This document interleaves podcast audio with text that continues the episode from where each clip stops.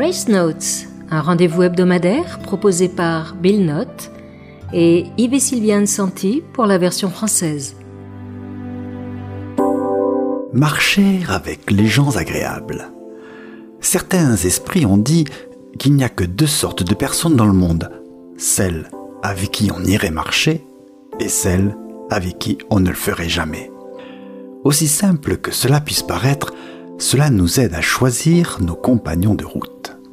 Il y a tant de gens en colère, transpirant l'ego, crachant la méchanceté, qui font d'un couloir de bureau un voyage d'angoisse et de peur profonde.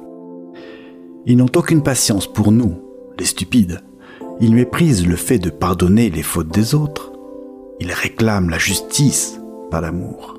Et oui, ils marchent toujours seuls. Mais il y en a d'autres, touchés par la grâce, qui respirent l'air plus pur de la paix. Avec eux, nous ferions le tour du monde, ou au moins cinq fois le tour du pâté de maison.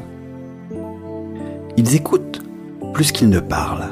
Ils sont toujours prêts à faire du bien, lents à provoquer, offrant la sécurité dont les personnes brisées et blessées ont besoin.